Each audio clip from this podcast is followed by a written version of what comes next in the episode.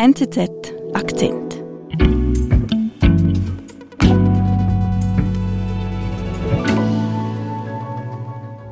Es ist schon wieder passiert. Beim Untergang eines Flüchtlingsbootes As many as im Mittelmeer 700 migrants are feared to have died in a shipwreck last week off the coast of Greece. Mitten in der Nacht am 14. Juni kentert der Fischkutter Adriana vor der griechischen Küste. Wahrscheinlich sind 750 Menschen an Bord und gerade einmal 104 wurden gerettet. Many of them were probably children. Insgesamt unklar, wie viele Menschen an Bord waren. and death for desperate migrants. Offenbar gab es keine Rettungswesten. Das Boot war gestern vor der Halbinsel Es ist eines der schwersten Bootsunglücke mit Migranten in den letzten Jahren. Vielleicht ist es das schwerste überhaupt, das sich auf dem Mittelmeer zugetragen hat. Jetzt, drei Wochen später, wird immer deutlicher, so viele Menschen hätten nicht sterben müssen. Viel, viel mehr hätten gerettet werden können. Das wäre möglich gewesen. Vermutlich fanden mehr als 600 Menschen beim Untergang der Adriana den Tod. Die Aufarbeitung des Schiffsunglücks werfe Fragen auf, sagt Korrespondent Volker Papst, insbesondere zur Rolle der griechischen Küstenwache. Und ich bin Marlin Oehler.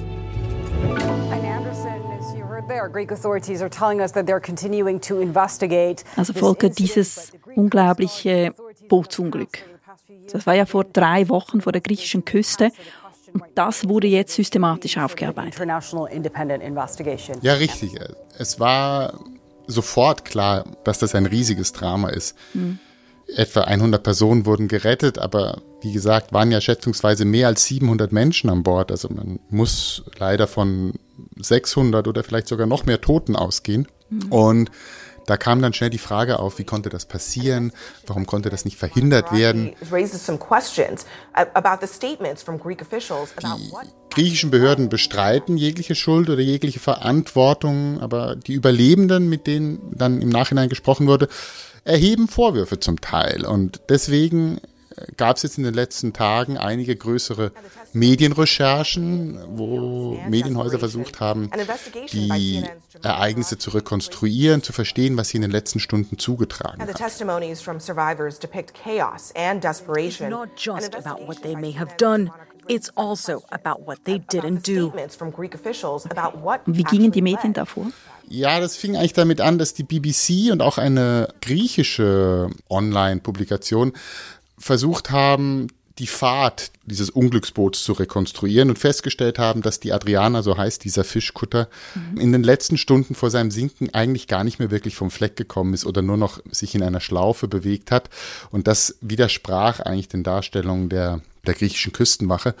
Und dann haben auch andere, die New York Times, die Washington Post, ähm, Gespräche geführt mit Überlebenden, haben Koordinaten ausgewertet von Hilferufen, die abgesetzt wurden, haben Satellitenbilder ausgewertet und dann versucht, die, die letzten Stunden dieser Adriana zu rekonstruieren. Und all diese Recherchen kommen eigentlich zum Schluss, dass mehr Menschen hätten gerettet werden können. Okay. Aber wie? Was, was lief da schief?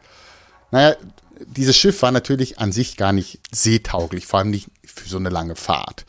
Diese Adriana, so heißt dieses Schiff, es ist ein Fischkutter, der ist etwa 30 Meter lang, der ist gar nicht für große Passagierzahlen ausgerichtet. Und trotzdem steigen im Hafen von Tobruk, das ist eine, eine Stadt im Osten Libyens, hunderte von Menschen an Bord. Immer mehr und immer mehr gehen an Bord, Überlebende berichten, wie das Schiff eigentlich schon längst voll ist und doch immer wieder weiter noch mehr Menschen kommen. Was weiß man über diese Menschen? Wer, wer steigt auf das Schiff? Man weiß, dass ungefähr die Hälfte der Menschen aus Pakistan kam. Viele aus, aus Kaschmir, also aus dem Norden Pakistans, aber auch Syrer sind dabei, Afghanen sind dabei, auch Frauen und Kinder. Später heißt es, dass etwa 100 Frauen und Kinder an Bord waren. Ein syrischer Überlebender berichtet sogar später, dass Wasservorräte von Bord geworfen worden seien, damit noch mehr Menschen Platz finden können. Also das, das zeigt auch, was, was für ein skrupelloses Unterfangen das, das ist. Ein Platz an Bord hat etwa 4.000 bis 4.500 Dollar gekostet. Wenn da jetzt 700 bis oder vielleicht sogar 750 zahlende Passagiere an Bord waren, sind das 3 Millionen Dollar. Da steckt wahnsinnig viel Geld dahinter. Wahnsinn. Und trotzdem wird an allem gespart. Es gibt keine Rettungswesten. Und ja, die Leute wie, wie in einer Sardinenbüchse sind sie auf diesem kleinen Fischkutter. Und dann am 9. Juni läuft das Boot aus, aus Tobruk Richtung Sizilien. Das geht auch nicht besonders lange gut. Das schon nach einigen Tagen äh, zeigen sich die ersten Schwierigkeiten. Was passiert? Also nach drei Tagen, am 12. Juni, so berichten Überlebende später, wird die Versorgung knapp. Es gibt nicht mehr genug Wasser. Mhm. Es gibt Probleme mit dem Motor immer wieder. Und am 13. Juni heißt es, seien auch schon sechs Passagiere gestorben. Einfach in diesen sehr, sehr schwierigen Bedingungen. Also sieht man, das, ist, das sind wirklich dramatische Zustände, schon bevor das Schiff überhaupt in Seenot gerät. Mhm. Und am 13. Juni dann erfährt auch die italienische Seenotrettung von der Existenz der Adriana.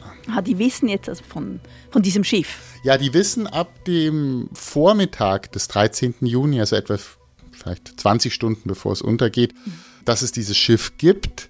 Es gab Hilferufe an Rettungsorganisationen und die haben das weitergeleitet nach Italien. Okay. Die italienische Seenotrettung hat dann auch Frontex benachrichtigt. Frontex ist die europäische Grenzschutzagentur, die im Mittelmeer sehr präsent ist. Mhm. Und auch die griechische Küstenwache, weil sich das Schiff zu diesem Zeitpunkt in der griechischen Rettungszone befand. So heißt dieses Gebiet, in dem ein Land für die Seenotrettung zuständig ist. Okay. Und Frontex überfliegt dann auch die Adriana zum ersten Mal gegen Mittag dieses Tages und macht auch eine Aufnahme aus der Luft und da sieht man dieses völlig überfüllte Deck. Also überall Menschen sind auf diesem kleinen Boot. Und zwei Stunden später kommt dann auch ein, ein Hubschrauber der griechischen Küstenwache und überfliegt nochmal das Schiff. Also es besteht ein Kontakt und man weiß von der Existenz des Bootes. Was tun die? Also die griechische Seenotstelle beauftragt zwei kommerzielle Schiffe, also Frachtschiffe, die in der Nähe sind, am Nachmittag, also einige Stunden später, zu Adriana aufzuschließen und Wasser oder das Treibstoff ihnen zu überreichen. Okay. Also man wusste zu dem Zeitpunkt, es gibt Probleme auf der Adriana. Ja, das scheint man gewusst zu haben und das erste Schiff ist dann auch etwa gegen 5 Uhr bei der Adriana. Wasser wird angeboten, aber die, die Besatzung hat diese Hilfe abgelehnt. Sie haben dann zum Teil, glaube ich, hieß es sogar, das Wasser wieder über Bord geworfen und gesagt, wir wollen nichts von euch, wir wollen weiter nach Italien. Aber das klingt nicht logisch, warum sollten die das tun? Die Hilfe ablehnen. Was sich genau zugetragen hat, lässt sich nicht mehr bis ins Detail rekonstruieren, aber es, es kann durchaus sein, dass die Besatzung die Hilfe abgelehnt hat, weil sie auf jeden Fall den Zielhafen oder das, das Ziel Italien erreichen wollte. Es ist offenbar so bei solchen Fahrten, dass der Kapitän erst bezahlt wird, wenn er, wenn er das Schiff zur Destination gebracht hat. Mhm. Und wir haben ja gehört, was für Summen da im Spiel sind. Wollte die Besatzung auf jeden Fall diesen Auftrag ausführen. Das kann sein. Gleichzeitig für die Menschen an Bord, da hatten ja viele schon Hilfsrufe abgesetzt und die wollten Wasser, die wollten gerettet werden. Es gab offenbar sogar Versuche, einzelner Passagiere an, an Bord eines solches Frachtschiffs zu gelangen. Mhm da waren nicht alle gleicher Meinung und entsprechend chaotisch war es auch an Bord. Auch damals bestand offenbar schon die Gefahr des Kenterns und das eine der beiden Frachtschiffe berichtet dann später auch, dass sich aus diesem Grund dann wieder zurückgezogen hat. Einfach weil die Szenen sehr chaotisch waren und es alles sehr gefährlich wirkte. Aber auf jeden Fall ist dann ab sieben, halb acht Uhr abends, wenn das zweite Schiff wegfährt, ist die Adriana wieder sich selbst überlassen. Also jetzt weiß man doch eigentlich Bescheid zu dem Zeitpunkt. Das ist ein heillos überfülltes Schiff, das kann praktisch nicht mehr fahren. Die Leute an Bord rufen um Hilfe, haben kein Wasser. Frontex weiß es, die italienische Seenotstelle weiß es, die griechische Küstenwache weiß es. Und trotzdem kommt es zu diesem Unglück. Ja, und es stellt sich die Frage, warum hat man nicht früher eine Rettungsaktion vorbereitet? Warum hat man nicht große Schiffe geschickt? Warum hat man nicht Rettungswesten herbeigeschafft, Rettungsboote herbeigeschafft, um, um für den Fall gewappnet zu sein, wenn viele Menschen ins Wasser fallen, die sich dann retten können. Man wusste ja zu diesem Zeitpunkt, dass es sich um Hunderte von Menschen handelt, dass dieses Schiff untergehen kann und mhm. da hätten Vorkehrungen getroffen werden müssen, um im Falle eines solchen Unglücks dann auch die Menschen retten zu können. Das geschah nicht. Was geschah, ist, dass spät abends, so etwa gegen 11 Uhr, kommt dann ein Patrouillenboot der griechischen Küstenwache zu Adriana.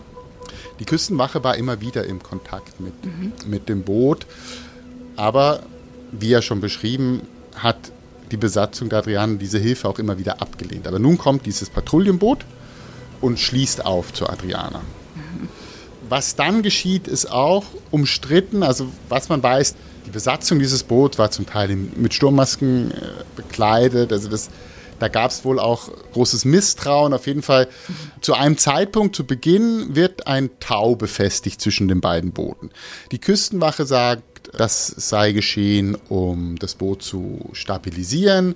Die Überlebenden sagen, es hätte einen Versuch gegeben, die Adriana abzuschleppen. Der Abschleppversuch hätte dann letztlich zum Kentern geführt. Ob das so stimmt, weiß man nicht, kann man auch sehr schwer rekonstruieren. Was man auf jeden Fall weiß, gegen halb zwei Uhr nachts gerät die Adriana wieder sehr heftig ins Schaukeln und sie kentert. Und in der kürzester Zeit sinkt sie und besonders die Leute unter Deck, also das waren ja wahrscheinlich 400 bis 500 Menschen, die unter Deck waren, die haben eigentlich keine Chance, die werden sofort mit dem Schiff hin, oder mit dem Boot in die Tiefe gerissen. Volker, also Frauen und Kinder, Männer, hunderte Menschen ertrinken, also vor den Augen. Ein griechisches Patrouillenboot daneben schaut zu. Ich verstehe das immer noch nicht ganz. Ja, das ist die große Frage. Was, was ist passiert? Wie, wie, wie kann es dazu kommen? Was die griechische Seite sagt, hat teilweise schon ihre Berechtigung. Sie sagen, einerseits sagen, es gab keinen Notruf. Die Besatzung wollte unsere Hilfe nicht. Was sicherlich stimmt, ist so eine Rettungsaktion gegen den Willen der Besatzung hätte natürlich auch gewisse Risiken mit sich gebracht. Wie man ja gesehen hat, war dieses Schiff nicht besonders stabil und wenn jetzt da die, die Küstenwache versucht hätte, die Kontrolle zu übernehmen auf diesem Schiff, um es dann abzuschleppen, hätte das wahrscheinlich auch zu chaotischen Szenen geführt. Das ist vielleicht ein Argument. Und sie sagt auch, die, die, wollten ja weiter, die wollten nach Italien und das Schiff befand sich auf einem klaren Kurs und fuhr weiter Richtung Italien. Mhm. Und hier zeigt sich die, die Auswertung dieser der Schiffsbewegung und Satellitenbilder, dass das zumindest für die letzten Stunden eigentlich nicht mehr stimmt, weil das Schiff sich nur noch in einer Schlaufe bewegt hat und nicht mehr wirklich vom Fleck kam. Mhm. Also lügt die Küstenwache, die griechische Küstenwache in dem Moment? Das, das kann ich so nicht sagen, dafür gibt es zu viele offene Fragen, aber was man sagen kann, es gibt Ungereimtheiten. Durch diese Recherchen auch der Eindruck entsteht, dass teilweise Informationen zurückgehalten werden oder vielleicht auch ein bisschen etwas vertuscht werden soll. Okay. Inwiefern? Also zum Beispiel ist auffällig, dass auf dem Patrouillenboot es ja eigentlich Kameras gibt, das ist Standard, und es aber kein Videomaterial gibt von diesen drei Stunden, wo sich das Boot in der Nähe der, der Adriana befand. Mhm. Die Überlebenden sagen, sie hätten teilweise Videos gemacht mit ihren Handys, die ihnen aber abgenommen wurden. Daraus hätte man ja dann auch Rückschlüsse auf die letzten Minuten oder den Untergang des Schiffs machen können. Einige sagen auch, dass die Aussagen, so wie sie sie gegeben haben, sich in den Vernehmungsprotokollen nicht wiederfinden.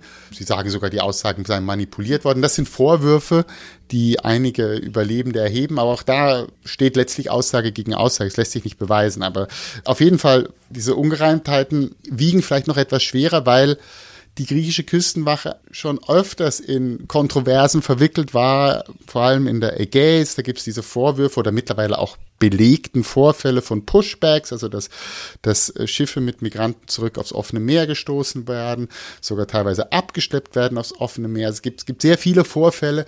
Und deswegen werfen natürlich solche Ungereimtheiten kein besonders gutes Bild auf die Küstenwache mhm. beim Untergang der, der Adriana. Okay, Volker, also all diese Details, die hat man dank der Aufarbeitung der Medien, diese Recherchearbeit, also auch über den ganzen, die ganze Chronologie. Also es gibt den Vorwurf von der griechischen Küstenwache, sie hätte nicht, nicht nur nicht rechtzeitig gerettet, sondern zum Teil auch noch vertuscht alles. Was passiert denn jetzt? Es gibt eine Ermittlung, also in Griechenland war ja der Schock auch groß. Es wurde während drei Tagen eine Staatstrauer ausgerufen, mhm. also eine große Geste. Und es gibt jetzt auch Ermittlungen, aber die sind äh, streng geheim und es ist halt das Vertrauen in die Bereitschaft der Küstenwache, diesen Vorfall aufzuarbeiten, nicht so groß, weil es in der Vergangenheit schon relativ viele problematische Vorfälle gegeben hat. Darauf reagiert auch Frontex ich habe es gar nicht erwähnt, Frontex hat ja im, im, Verlauf des Tages auch mal noch Hilfe angeboten und gesagt, sollen wir euch noch äh, Verstärkung schicken und Griechenland hatte diese abgelehnt. Und Frontex, eine Agentur, die ja auch in einige Kontroversen verwickelt war in der Vergangenheit, die überlegen sich jetzt auch, was für Konsequenzen sie daraus ziehen. Es gibt offenbar Erwägungen, die Beamten abzuziehen aus Griechenland oder die Zusammenarbeit mit der griechischen Küstenwache einzustellen. Ob dies dann wirklich geschieht, ist fraglich, weil letztlich ist der, der Schutz der Außengrenze ist eine sehr große Priorität mhm. innerhalb der Europäischen Union und das wird auch in Frontex ziemlich ernst genommen. Mhm. Okay, aber es klingt irgendwie für mich jetzt so ein bisschen nach Symbolpolitik der EU. Das ist keine wirkliche Antwort auf eine solche Tragödie. Ja, was heißt keine Antwort? Es, es, zeigt halt das Dilemma, die Zerrissenheit und auch so ein bisschen die, die Ratlosigkeit in der EU gegenüber dieser ganzen Dynamik. Einerseits mhm. gibt es einen Willen und die, die Grenzen zu schützen, mhm. robust zu schützen, wie man teilweise sagt, also dass man eben versucht, diese Migration zu unterbinden. Und Griechenland spielt dabei eine große Rolle und man, man stärkt Griechenland dabei auch den, den Rücken. Es sind ja alle EU-Staaten in der Regel froh, dass an den Grenzen ähm, stark kontrolliert wird. Mhm. Andererseits weiß man nicht, wie man auf diese, auf, auf solche Tragödien reagieren soll. Und das ist ein Dilemma. Es ist ein Dilemma, auf, auf das man nicht wirklich eine Antwort weiß. Was man weiß, ist, dass das Problem wahrscheinlich nur noch größer wird. Es wird mehr solche Unfälle geben. Zurzeit nehmen, nehmen die Zahl der Überfahrten übers Mittelmeer wieder zu. 2023 sind so viele Migranten umgekommen im Mittelmeer wie seit 2017 nicht mehr. Also ungefähr schon schätzungsweise 2000 Personen nur in diesem Jahr. Mhm es ist zu befürchten, dass es noch viel mehr werden. Und es wird vermutlich noch viele solche Unglücke geben wie jetzt auf der Adriane.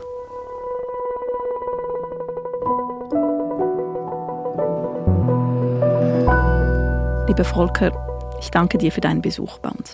Sehr gerne.